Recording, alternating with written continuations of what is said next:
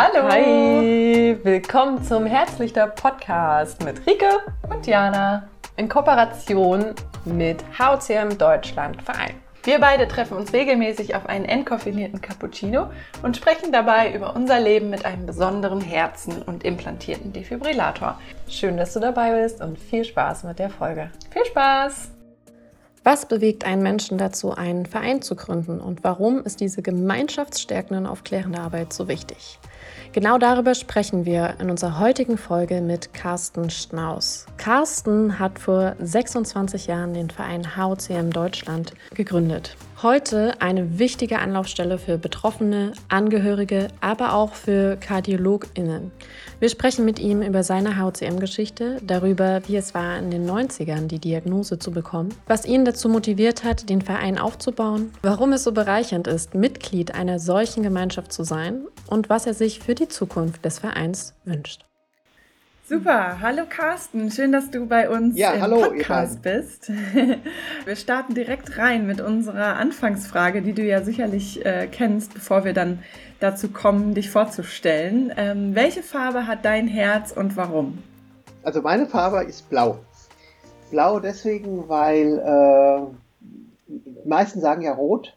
Ich würde sagen, dass Blau äh, gibt ein bisschen an, ich sage, das Blut wieder zurückfließt zum Herzen, ne? Und dann füllt es sich wieder. Und das passt auch typisch hier zum, zu unserer Erkrankung, dass das Herz sich wieder im Herz, das verbrauchte Blut wieder auffüllen muss und wird dann rot. Deswegen bin ich mal für die Farbe Blau. Mal was anderes als das, was so üblich ist. Ja, schön. okay, lieber Carsten, äh, seit wann weißt du denn eigentlich von, von deiner HCM oder deiner HOCM? Nimm uns da mal so ein bisschen mit auf, auf deine Reise oder deine Geschichte. Ja, da müssen wir ein bisschen recht lange zurückgehen. Es war 1996, 97. Ja. Also schon bald über 30 Jahre. Ich sag mal, wo man sagt, ähm, wir sind umgezogen von, Frank von Offenbach hier nach Frankfurt und dann haben wir einen neuen Hausarzt gesucht. Und der Hausarzt sagte dann, komm, wir lassen uns mal so einen Schlachtplan machen, so hat er sich ausgedrückt. Und Schlachtplan heißt dann halt, wie wir es immer kennen, ne, EKG, Ultraschall. Und nach dieser Untersuchung hat er relativ schnell gesagt, also ich glaube hier irgendwie ist was im Herzen nicht in Ordnung. Ich tippe auf die HOCM. Und ich war damals so ungefähr um die 30 Jahre, hatte auch in der Vergangenheit auch immer mit Bluthochdruck zu tun war auch beim Kardiologen und so, aber nie hat einer die richtige Diagnose gestellt. Ne? Man war auch beim Lungenarzt, weil man mit Luftnot zu tun hatte. Und der hat wirklich gesagt, in dem einen Tag nach den Untersuchungen relativ schnell, Sie haben die HOCM. Und äh, ja, was macht man da? Da geht man nach Hause. Internet gab es natürlich auch, aber man hat da noch nicht so viel über HOCM gefunden. Hm. Und dann steht dann im Bücherregal so ein dickes Buch, Gesundheit von A bis Z. Dann schaut man rein und K wie Kardiomyopathie und dann taucht auch irgendwann die HOCM auf. Und dann findest du einer dieser Sätze, die da drin steht, einer dieser Komplikationen bei der HOCM, wie ist dieser plötzliche Herztod? Und da denkst du ja auch, das kann ja eigentlich nicht sein. Ne? Also du fühlst dich ja mhm. relativ gesund. Äh, meine Frau war damals schwanger, wir haben das erste Kind erwartet. Mhm. Und ja. der macht die Diagnose HOCM und äh, du liest das dort. Und da war halt dann wirklich die Frage A, äh, die man sich stellt, du musst mehr über die Erkrankung erfahren. Du musst mehr erfahren, wie es anderen Patienten geht. Ne? Wie gefährlich ist denn das tatsächlich? Ja? Also, äh, ich sag mal, fährst du morgens mit der, mit der U-Bahn ins Geschäft und fährst abends nicht mehr zurück. Mhm. Wie alt werden denn die Patienten? Ne?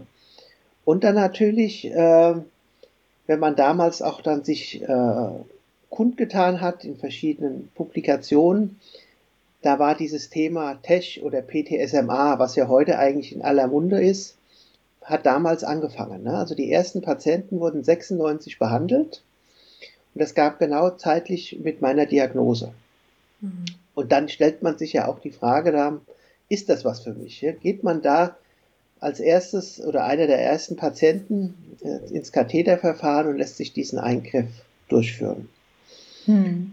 Und dann, wie gesagt, es geht, wenn man die Diagnose, ich glaube, so geht es vielen anderen Patienten auch, ganz frisch bekommt, wird damit konfrontiert und dann war es bei mir und bei vielen anderen sicherlich auch zu sagen, ich brauche einfach mehr Informationen über die Erkrankung und wie geht es mhm. anderen Patienten.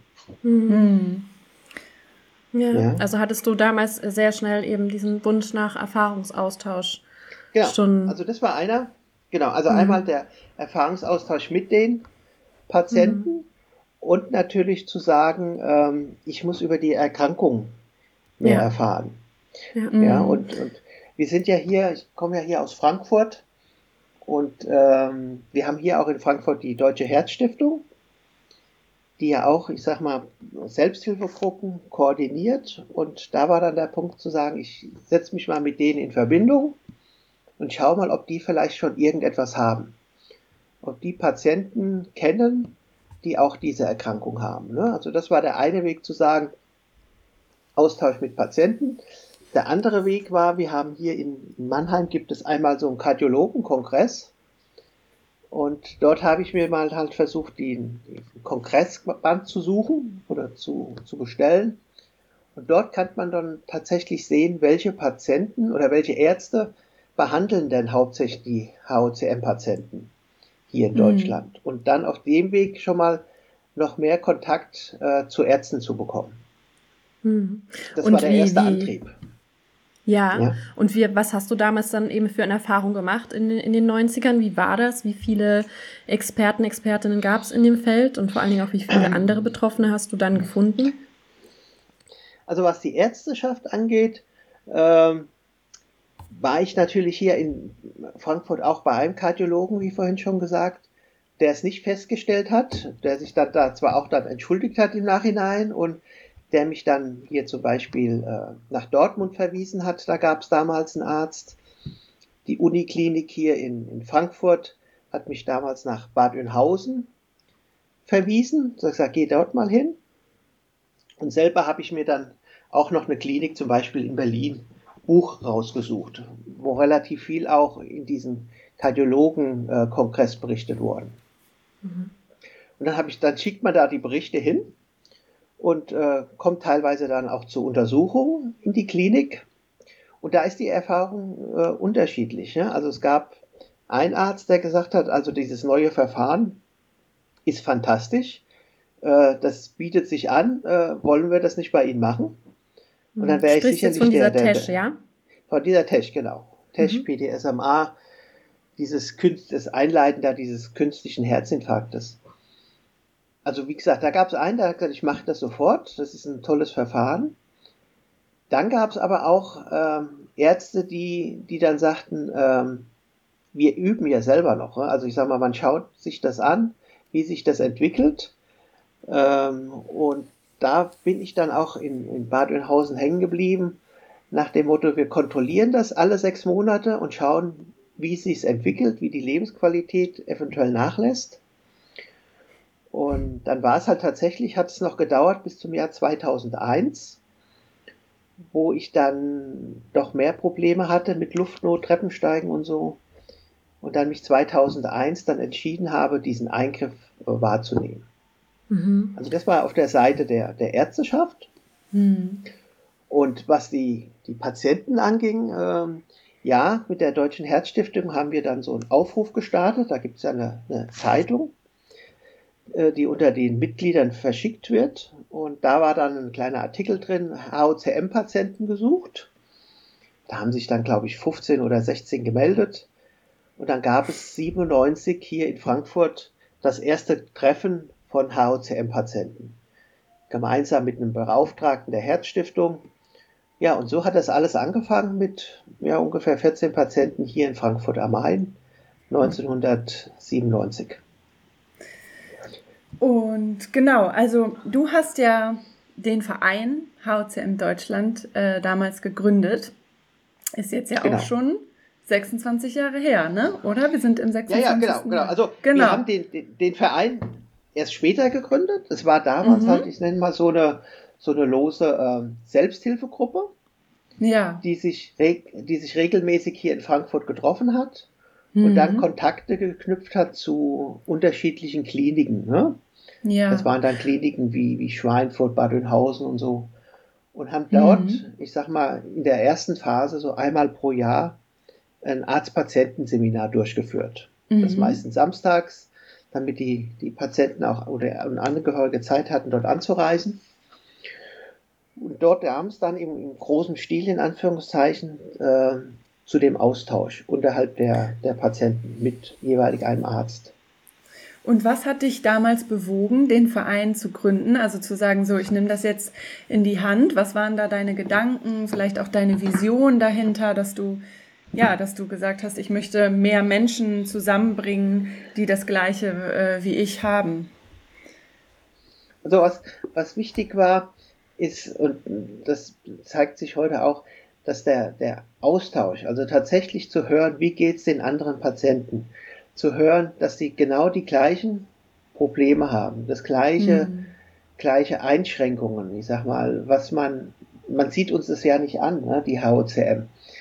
Ähm, dieses extreme Wechselhafte, ich sag mal, mal geht's an gut, mal geht's an schlecht. Ich sag mal, das Thema ähm, äh, mit dem Essen, ne, wenn man man äh, isst relativ wenig und ist eigentlich danach relativ schlapp kaputt, muss ich teilweise mhm. hinlegen sag mal, dass das ja. sich die Angehörigen natürlich auch mitbekommen und dass der Patient das sich besser einsortieren kann, ne? dass das tatsächlich an dieser Erkrankung liegt. Und den Verein gegründet 2016 dann, weil man als, als Verein dann, eingetragener Verein, natürlich andere Möglichkeiten hat, was die Finanzierung angeht, was die, mhm. die Außenwirkung zum Beispiel mit angeht. Und wie gesagt, 2016 ist dann tatsächlich der Verein gegründet worden, mit allem, was natürlich dann auch noch organisatorisch dazu gehört. Mhm. Also, genau. wenn ich dich richtig verstehe, ging es dir viel auch darum, so für sich selbst so ein Verständnis zu bekommen, so ein, vielleicht auch so ein Mitgefühl für sich selbst bekommen durch den Austausch mit anderen, um halt einfach mal zu verstehen, weil für einen selbst sind die Dinge ja quasi normal, ähm, und man denkt, mhm. man fragt sich vielleicht sogar, bin ich irgendwie ein bisschen faul oder oh, warum bin ich denn jetzt schon wieder so schlapp oder so. Und äh, genau, wenn man dann in den Austausch geht, dann, dann merkt man ja erstmal, ah, wie, wie entlastend das sein kann, zu wissen, dass es eben anderen mit der gleichen oder mit einer ähnlichen Diagnose äh, genauso geht. Genau, genau. Also man kann es dann auch besser verstehen oder, oder mit, der, mit der Erkrankung umgehen. Ja, weil man das ja. auch von anderen Patienten hört. Mhm. Ich glaube, das ist relativ wichtig auch. Und ähm, man merkt es ja auch, ich sag mal, zu der Vereinsarbeit gehört natürlich auch, wenn Patienten über unsere Homepage sich, sich informieren und dann äh, Kontakt mit uns aufnehmen. Ich sag mal, dass wir die Patienten dann abends zurückrufen und mit ihnen dann oftmals, was weiß ich, eine halbe oder eine Stunde gemeinsam das Thema erörtern. Und äh, oftmals ist es dann schon so, dass die, die Patienten dann zum Schluss sagen, genau sowas, so ergeht es mir auch. Äh, es ja. ist gut, dass ich jetzt mal überhaupt mal mit jemandem reden kann, der genau mhm. das Gleiche hat.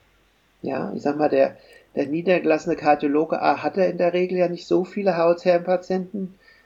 Dann haben wir das ähm, Arztgeheimnis, der Kandidaten nicht rausgeben. Also von der Seite ist es schon wichtig, ich sag mal, so eine Gruppe zu haben und uns äh, damit auszutauschen. Mhm. Ja. ja. Also das war wirklich einer der, der Hauptgründe damals. Ne? Mhm. Ja, und, und was halt vielleicht noch ergänzen, was halt auch wichtig ist, sag mal, gerade jetzt bei einer seltenen Erkrankung wie bei uns, dass wir nicht in Deutschland, ich sag mal, 30, 40, 50 Kliniken haben, die die Erkrankung behandeln, sondern dass man sagt, es gibt Zentren, mhm. in Deutschland, die schwerpunktmäßig sich mit diesem Krankheitsbild auseinandersetzen. Ja, und sicherlich auch eine Aufgabe äh, des Vereins, das ein bisschen zu steuern, ne, soweit wie es möglich ist. Ne, zu sagen, hier, da sind sehr viele Patienten, äh, orientier dich doch nochmal daran. Ne? Wir publizieren das ja auf unserer Homepage. Ich sag mal, andere Quellen ist ja diese weiße Liste, die vielleicht der ein oder andere kennt welche von der Bertelsmann Stiftung geführt wird. Also man muss sich als Patient einfach dann mündig auch sein und sich die Information holen und es auch mal, ich sag mal mal 100, 200 oder 300 Kilometer fahren zu einer Klinik, weil die Wahrscheinlichkeit, mhm. dass gerade eine HCM-Klinik in der Nähe ist, wäre halt ein Zufall. Mhm. Ja, ich glaube, die, ja. die Erfahrung habe ich auf jeden Fall auch äh, mehrmals gemacht oder eigentlich immer. Ich bin immer sehr viel gereist, wenn es um die Behandlung ging. Ja, ja. Also sogar ja bis, bis in die Schweiz äh, für meine Operation. ja. Ja, also ja. Das, davon muss man ausgehen mit dem, mit dem Erkrankerbild, genau. Ja, und dafür ist es ja aber so gut, wenn man eben so eine Anlaufstelle hat, wie eben jetzt den Verein, wo ihr eben dann ganz klar sagen könnt, hier, es gibt die und die Zentren, es gibt die und die Ärzte, Ärztinnen, die auf das Thema spezialisiert sind. Ähm, der Weg lohnt sich auf jeden Fall. Genau, genau. Und auch dann halt der, der Punkt zu sagen, ich brauche auch mal eine Zweitmeinung. Ne? Also ich bin in der Klinik mhm. auch sicherlich gut aufgehoben, aber wenn es dann die Frage geht nach einer, nach einer Operation, nach der Myoktomie zum Beispiel, ähm, dann zu sagen, ich hole mir auch wirklich nochmal eine Zweitmeinung in einer anderen Klinik, um das besser einzuschätzen, ne? um zu sagen, mhm. ja, oder gibt es vielleicht noch mal eine Alternative oder gibt es vielleicht ein anderes Medikament. Mhm. Äh, da soll man sich dann auch nicht scheuen, den, den Schritt einfach zu gehen. Ja. Mhm. Oder und, auch, wenn ja, man der in, Gedanke. Ja, der Gedanke, der mir da auch kommt, es ist ja, ist ja so eine Sache, wenn man, wenn man Meinung bekommt von irgendwelchen Expertinnen und Expertinnen, ähm, aber es ist ja auch nochmal was ganz anderes, wenn diese Empfehlung quasi ausgesprochen wird von, jetzt wenn es zum Beispiel du bist, jemand, der wirklich selber Erfahrung hat mit dieser Erkrankung. Und ähm, das ist, das weiß ich selber, das, das resoniert ja nochmal ganz anders mit einem. Und da, dafür ist ja so ein Verein sehr, sehr wichtig. War das auch, äh, war das was, was du damals schon bewusst gesehen hast, oder ist das was, wo du sagen würdest, das ist, das ist etwas, was dir jetzt erst bewusst wird, wie, wie wertvoll das eigentlich auch ist. Dieses Gut, Vertrauen mal, quasi zu haben. Ähm, ja, es einem natürlich, ich sag mal, wenn die Patienten anrufen und man das Wissen weitergeben kann. Hm. Ähm, ja, das ist schon, schon, ich sag mal, wichtig für, für selber, der einem das mehr oder weniger aufgebaut hat, ganz 96, 97 von, von null. Und wenn man heute sieht, ja. was daraus geworden ist. Ne?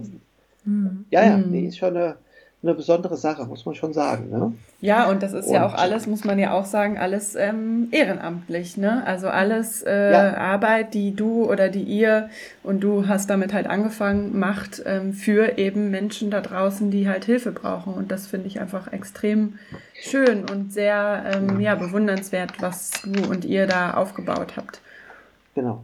Ja, ja, also ich sag mal, das ging damals los. Ich sag mal, die, die finanzielle Unterstützung lief damals über die Herzstiftung, aber dann hat man dann hier im Wohnzimmer gesessen und hat dann ja. was weiß ich, 150 Umschläge äh, reingemacht und hat die Anmeldung per Post verschickt an, an die, die Interessenten. Ne? So muss man sich ja. das am Anfang vorstellen. Ne? Hm. Ja, Heute spannend. ist das natürlich hm. mit, den, mit den Medien alles ganz anders da und besser und, und einfacher zu handeln. Ne? Hm. Ja, und und, wir sehen ja, ich sag mal, damals hat man so eine Homepage, ich sag mal, selber erstellt. Da gab es ja keine finanziellen Mittel. Hm. Heute sind wir ja in der Lage, und vielleicht hat der eine oder andere die Homepage auch gesehen, wir haben sie ja vor ein paar Wochen erst neu konzipiert, dass ja. man auch die Informationen ein bisschen schneller und, und, besser aufbereitet sind. Das geht halt wirklich nur in, in der Verbindung mit so einem Verein, wie wir es jetzt haben. Hm. Und für wen ja. konkret ist der Verein geeignet, also als Mitglied quasi? Ist es nur für HOCM oder HCM-Patienten und Patientinnen oder ähm, würdest du sagen, auch als Angehörige kann man da im Verein äh, Mitglied werden? Was ist so die Zielgruppe? Also wir sind da sehr offen. Also klar, Hauptzielgruppe ist einmal der Patient selber. Danach haben wir die, die Angehörigen, aber auch wir haben Anfragen natürlich auch von Ärzten, ne? ähm, mhm. die sich kundig tun machen. Ne? Die fragen, gibt es vom Verein Empfehlungen oder ähm, oder die auch natürlich dann auch Mitglied im Verein sind. Und wir verschicken ja auch regelmäßig Newslettern, äh, die sich dann äh, über die, die Erkrankung informieren. Ne? Und zurzeit mhm. ist es ja wieder aktuell neue Informationen, was, was das Medikament angeht. Ich sag mal, da besteht halt auch ein großes äh, Bedarf bei den, bei allen Beteiligten, ne, wie sich das entwickelt. In Bezug Und, auf die medikamentöse Therapie.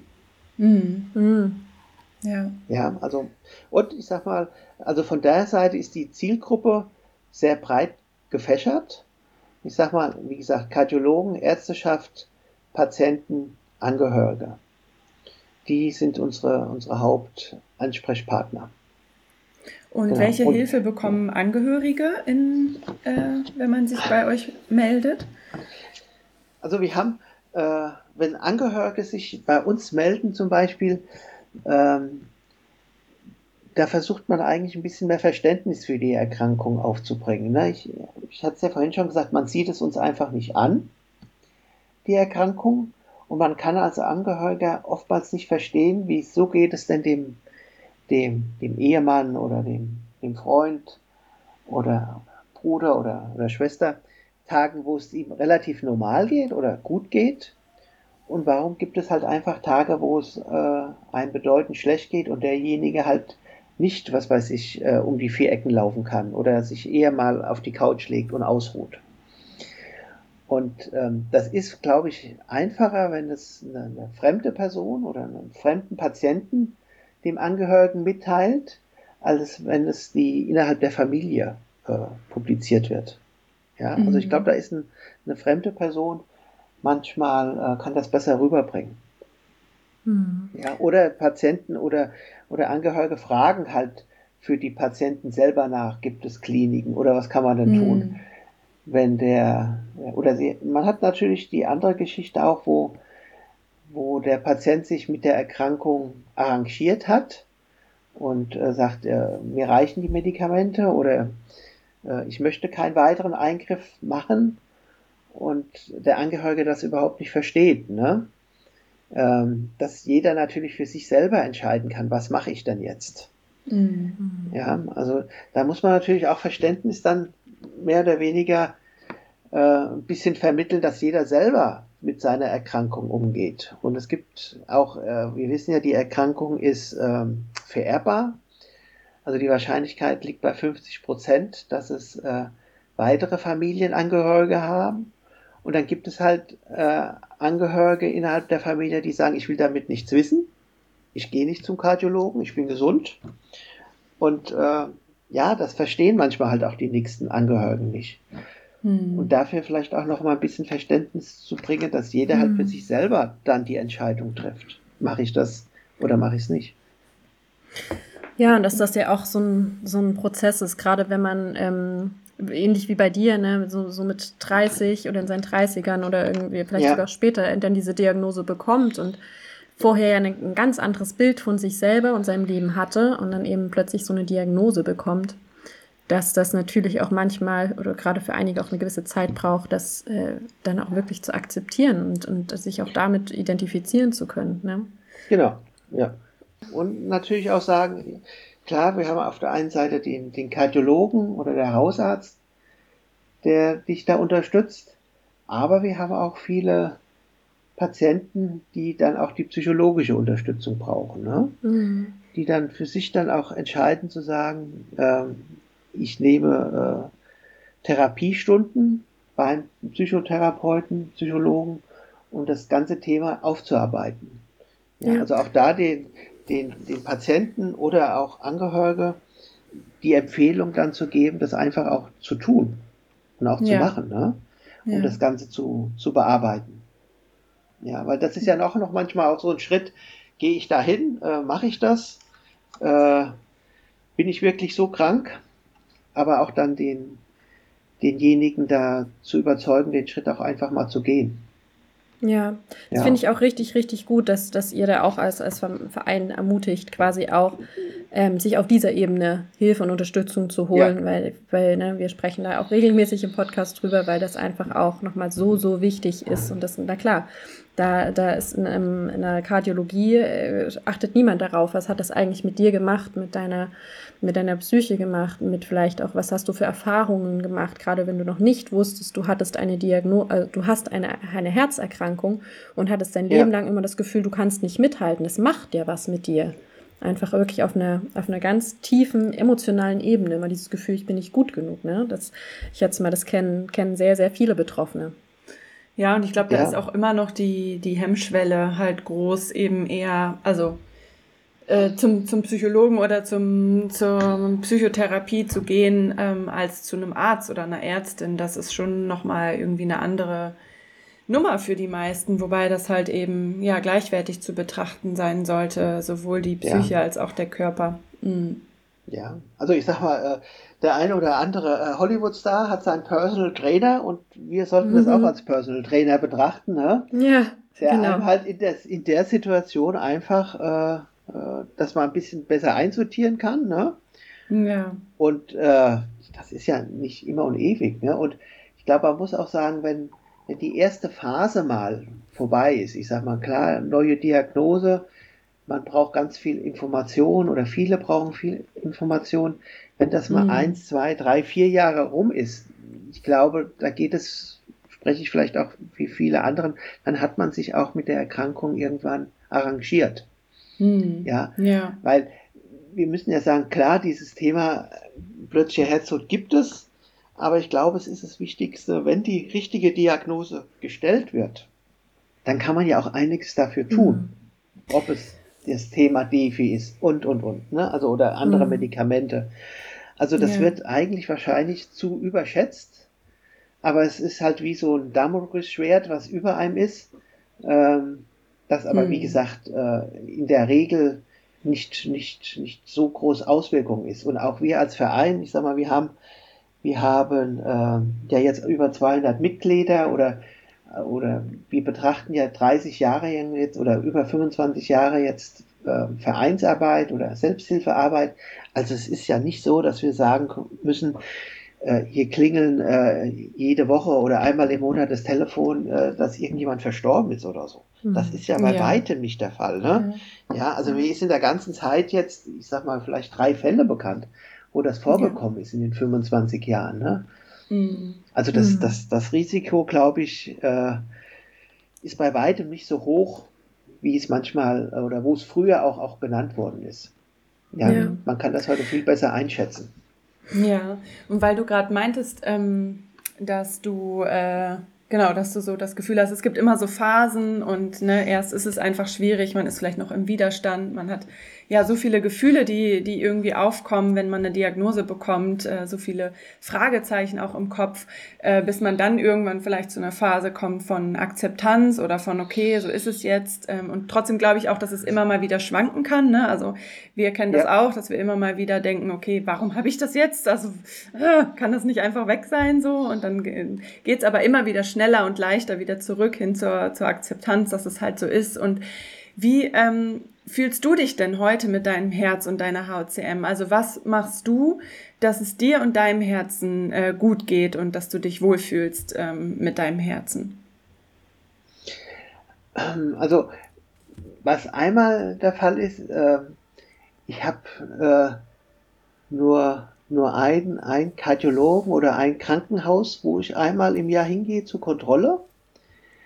Und ich habe jetzt hier in Frankfurt gar keinen niedergelassenen Kardiologen, ne, weil zwei Kardiologen, zwei Meinungen und äh, das hilft mir als Patient oder mir selber ja nicht weiter.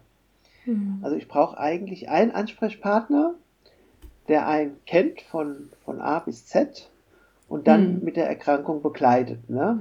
Ich war auch, auch in, einige Jahre schon mal her in einer anderen Klinik, weil wir da nochmal wegen der Genuntersuchung sich das angeguckt haben. Und da gehört natürlich auch dazu dann wieder Ultraschall, EKG und, und, und. Und da wurde dann auch ein Wert wieder ausgewiesen, man gesagt, oh, der Wert ist ja so hoch. Also das schmeißt dann einen auch immer so ein bisschen aus der Bahn raus. Und ich glaube, dass, äh, also das hat einem selber nicht gut getan. Ne? Deswegen glaube ich, oder ist es für mich wichtig, zu sagen, einen Ansprechpartner zu haben, mit dem man dann das Krankheitsbild einfach äh, bespricht und die weiteren Schritte angeht. Und einfach zu akzeptieren, dass die HCM einfach so, was die Leistung angeht, so schwankend ist. Ja, mhm. man, dass es halt wirklich so ist, es gibt Tage, es, äh, da geht es einem sehr gut. Und dann gibt es Tage, wo es einem halt äh, bedeutend schlechter geht. Ne? Und das muss man halt, äh, oder muss, muss ich, muss jeder von uns selber so akzeptieren. Und nicht immer wieder, und nicht immer dann den Gedanken haben, warum ist es denn jetzt so? Ja, was mhm. habe ich denn falsch gemacht, womöglich? Ne? Oder was hätte ich anders da machen können? Ähm, ich glaube, man muss als HCM-Patient diese, dieses Thema einfach angehen und sagen, es ist einfach so. Mhm. Und das vor allem ja. immer wieder und wieder. Ne? Es klingt ja auch so ein bisschen durch, ja. als ob aber auch du immer mal wieder so dein, dann deine äh, inneren Rangeleien hast, wenn dann eben mal eben ein, sag ich mal, schlechterer Tag da ist. Klar. Und man da mhm. denkt sich, denkt zwar zwangsläufig darüber nach, was könnte es denn jetzt gewesen sein oder so. Mhm. Ja, oder ja, aber ich glaube, also persönlich muss ich sagen, die, die lange Zeit hat schon, äh, hat schon viel äh, dazu beigetragen, dass man sich mit der, mit der Erkrankung einfach akzeptiert hat und, und mhm. damit äh, relativ gut und mit einer guten Lebensqualität ähm, ja. umgehen kann. Ja. Und das klingt immer so floskelhaft, ne? So die, der, das Sprichwort, die Zeit halt alle Wunden. Aber ich finde, es ist halt, ja. es ist halt wirklich so, ne? Je länger Zeit vergeht, desto besser kommst du halt mit Dingen klar, desto mehr kannst du reflektieren, desto mehr kannst du auch loslassen. Ähm, ja, weil einfach, weil einfach so dieser Prozess so wichtig ist. Es geht halt nicht von heute auf morgen mit der Akzeptanz. Das ist, glaube ich, einfach sehr wichtig für sich zu verinnerlichen, ja. dass es halt so ist, ja. Genau. genau. Ähm, was ist denn so eine der schönsten Erinnerungen, die du in Bezug auf die Vereinsarbeit gemacht hast? Also kommt da dir was, wo du sagst, oh, das war ein besonders schöner Tag oder ein besonders schöner Moment in der ganzen Zeit? Also ein Moment selber würde ich jetzt gar nicht, könnte ich jetzt nicht, nicht benennen. Also was, glaube ich, immer wichtig ist, und auch für die Zukunft sein wird, ist einfach unser, unser regelmäßiges Treffen, was wir machen. Und dort der Austausch mit dem Patienten. Ja, das dort das immer wieder vorführen zu bekommen und auch die, die Bestätigung der anderen Patienten, dass sie sagen, hier, äh, mir geht es genauso. Und das wäre, glaube ich, auch wichtig gewesen, wenn wir nochmal zurückschauen, 96, 97, dass es damals sowas schon gegeben hätte. Mhm. Ähm, damals war es ja einfach halt äh, der Zeit noch, noch nicht reif dafür.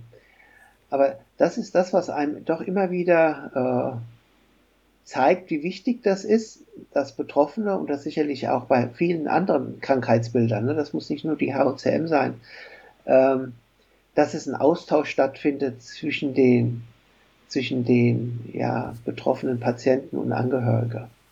Und das ist das, was einem dazu beiträgt, äh, das schon über 25 Jahre lang zu machen. Ne? Schön. Das ist die, hm. der, der, der, Hauptpunkt bei der ganzen Geschichte, würde ich sagen. Hm. Ja. Wir bauen das ja auf den Verein, wenn wir uns das anschauen, wir bauen es ja auch immer wieder weiter aus. Ne? Also ich hatte es ja vorhin gesagt, wir haben angefangen mit diesen Arzt-Patienten-Seminaren äh, einmal im Jahr. Wir machen es jetzt teilweise häufiger. Ähm, wir machen die Jahrestreffen jetzt äh, auch in Kürze. Wir haben diese große Veranstaltung, 25 Jahr Veranstaltung in, in Frankfurt durchgeführt letztes Jahr. Wir, wir bieten jetzt an diese Zoom-Konferenzen einmal im Monat. Ja, jede dritte Mittwoch im Monat, wo wir auch relativ äh, guten Zuspruch haben. Mhm. Und wo dann halt auch, ich sag mal, man von zu Hause aus sich relativ schnell und auch das kurzfristig, ich sag mal, alle vier Wochen austauschen kann. Und ähm, so, so entwickelt sich der Verein immer weiter zum Vorteil der, der Betroffenen. Was ja. wünschst du dir denn für die, für die Zukunft des Vereins? Ja gut, ich hoffe mal, dass es sich Ganze so, so entwickelt, wie wir das äh, bis jetzt aufgebaut haben sag mal, äh, man wird ja auch nicht jünger, irgendwann wird man sich sicherlich da auch noch mal äh, äh, weniger äh, tun oder tun macht man innerhalb des Vereins.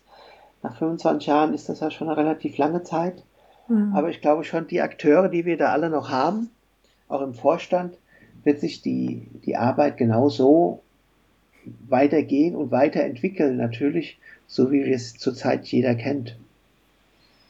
Hm. Ja. Also ist dein, dein Wunsch, dass sich der Verein weiterentwickeln äh, entwickeln genau. darf und dass, dass es noch mehr Menschen gibt, die, die quasi auch ähm, ja, sich mit engagieren und auch in die, was, was du auch so schön gesagt hast, ne? richtig aktiv mit dran beteiligen. Ne? Genau, ja. ja. ja. Hm. Wenn du jetzt jemanden ähm, triffst oder jemand zu euch kommt, ähm, der gerade oder die gerade die Diagnose bekommen hat, Ähm, was sind so für dich ganz persönlich die drei wichtigsten Dinge, wenn du auch so an deine Geschichte denkst, ähm, die der oder diejenige unbedingt wissen oder machen sollte, wenn man eben gerade jetzt diese Diagnose bekommen hat? Also was sind die drei wichtigsten Sachen, die zu beachten sind vielleicht oder die wichtig sind für denjenigen zu wissen? Also der erste Punkt ist natürlich, ich sag mal, einen Arzt zu finden seines Vertrauens, der auf der HOCM sehr viel Erfahrung hat. Und dann sollte auch der, der Patient sich auch nicht scheuen, ich sag mal, den behandelten Arzt, wo er zurzeit ist, ihn auch anzusprechen. Ich sag mal, wie viele Patienten hast du denn zurzeit in der Behandlung? Wie häufig hast du denn vielleicht den einen oder anderen Eingriff gemacht? Mhm. Und dann natürlich, ich sag mal, parallel sich auch nochmal eine Zweitmeinung einzuholen. Ja, also das wäre zu sagen, äh, ich brauche einen Arzt, einen Kardiologen, der sich auf dem Krankheitsbild sehr gut auskennt. Ähm, der zweite Schritt, ich sag mal, äh, was äh, wir besprechen, ich sag mal, der die Umgang, Umgang mit der Erkrankung, also das haben wir ja schon mal gesagt, die, das Schwankhafte, das sich zu verdeutlichen, äh, in dem Zusammenhang dann auch, wenn, wenn es einem zu sehr belastet, ich sag mal, das Thema mit der Therapie anzugehen,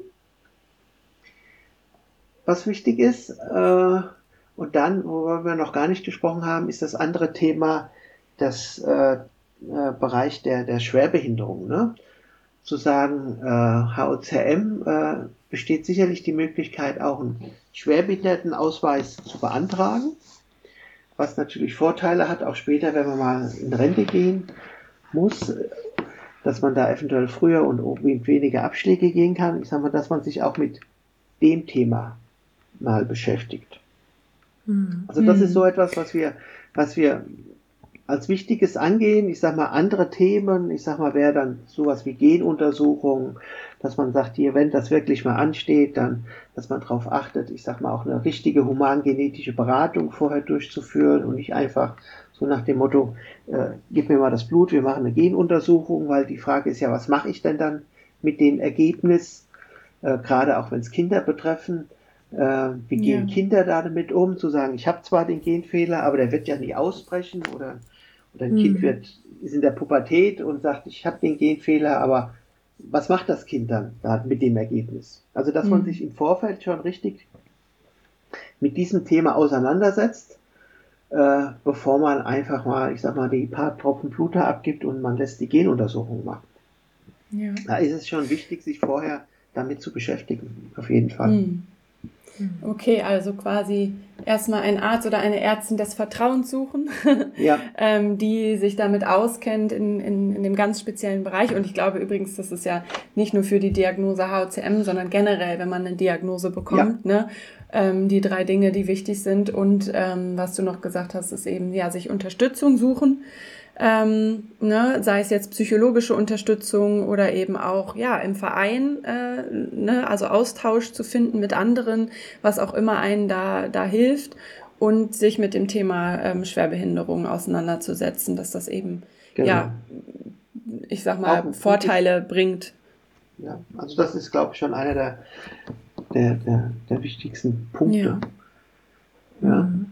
ja, wir haben uns ja auch überlegt, dass wir dann vielleicht noch mal gesondert gerade zu dem Thema Schwerbehinderung auch nochmal äh, dich in den, in den Podcast holen und nochmal darüber sprechen, ähm, weil wie du schon sagst, das ist, glaube ich, auch nochmal ein sehr wichtiges Thema. Ich habe ja selber auch gerade erst die Erfahrung gemacht, ähm, dass ich jetzt mir eine die Schwerbehinderung habe anerkennen lassen und dass wir da nochmal in Ruhe drüber sprechen, weil ich denke, das genau. kann auch nochmal sehr wertvoll sein. Aber uns war es einfach nochmal sehr, sehr wichtig, dich nochmal vorzustellen, nochmal quasi ähm, deine Vision für den Verein vorzustellen und ähm, genau. ja, deswegen sind wir sehr, sehr froh darüber, dass du dir heute die Zeit genommen hast. Wir mhm. freuen uns auch, äh, dass wir dich bald sehen dürfen, wieder live. Jetzt, wo wir das Interview aufnehmen, ähm, ist äh, kurz vor dem, vor dem Wochenende, vor dem Treffen hier in Berlin. Wir freuen uns, glaube ich, schon alle sehr. Bist du auch schon aufgeregt und freust dich? Genau, genau. Ja, ja, ja. Wir bereiten hier das Ganze noch vor. Alle Unterlagen und so. Ja. Und dann geht's. Äh, ja am Freitag los schon. Genau. Genau. Ja. Wir haben noch eine allerletzte Frage für dich und ja. zwar, was hat dein Herz in den letzten Tagen zum Leuchten gebracht? Also wo hattest du das Gefühl, ach, das ist gerade ganz schön? zum Leuchten gebracht, äh, nenne ich es mal so, ähm, wir haben ja auch zwei Kinder, äh, die nicht die HOCM haben, muss man auch vielleicht dazu sagen, aber einer von den beiden ist zurzeit in Brasilien.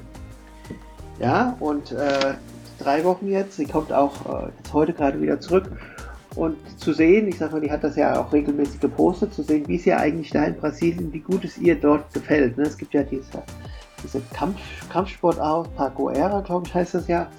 Äh, ja, zu sehen, wie sie da aufgeht in, in Brasilien. Ne? Das war so ein besonderes, besonderes Erlebnis. Ne?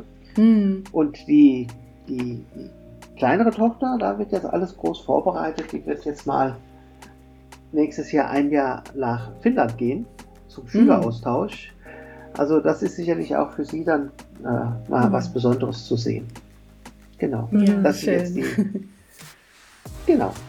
Ja, das sind jetzt schön. die nächsten Sachen, was wir machen. Ja. Vielen Dank, dass du bei uns warst und ich würde sagen, bis übermorgen. bis übermorgen. Wir sehen uns. Genau. Tschüss. Okay. Tschüss. Ciao, ciao. Und nicht vergessen, du bestimmst den Rhythmus deines Lebens.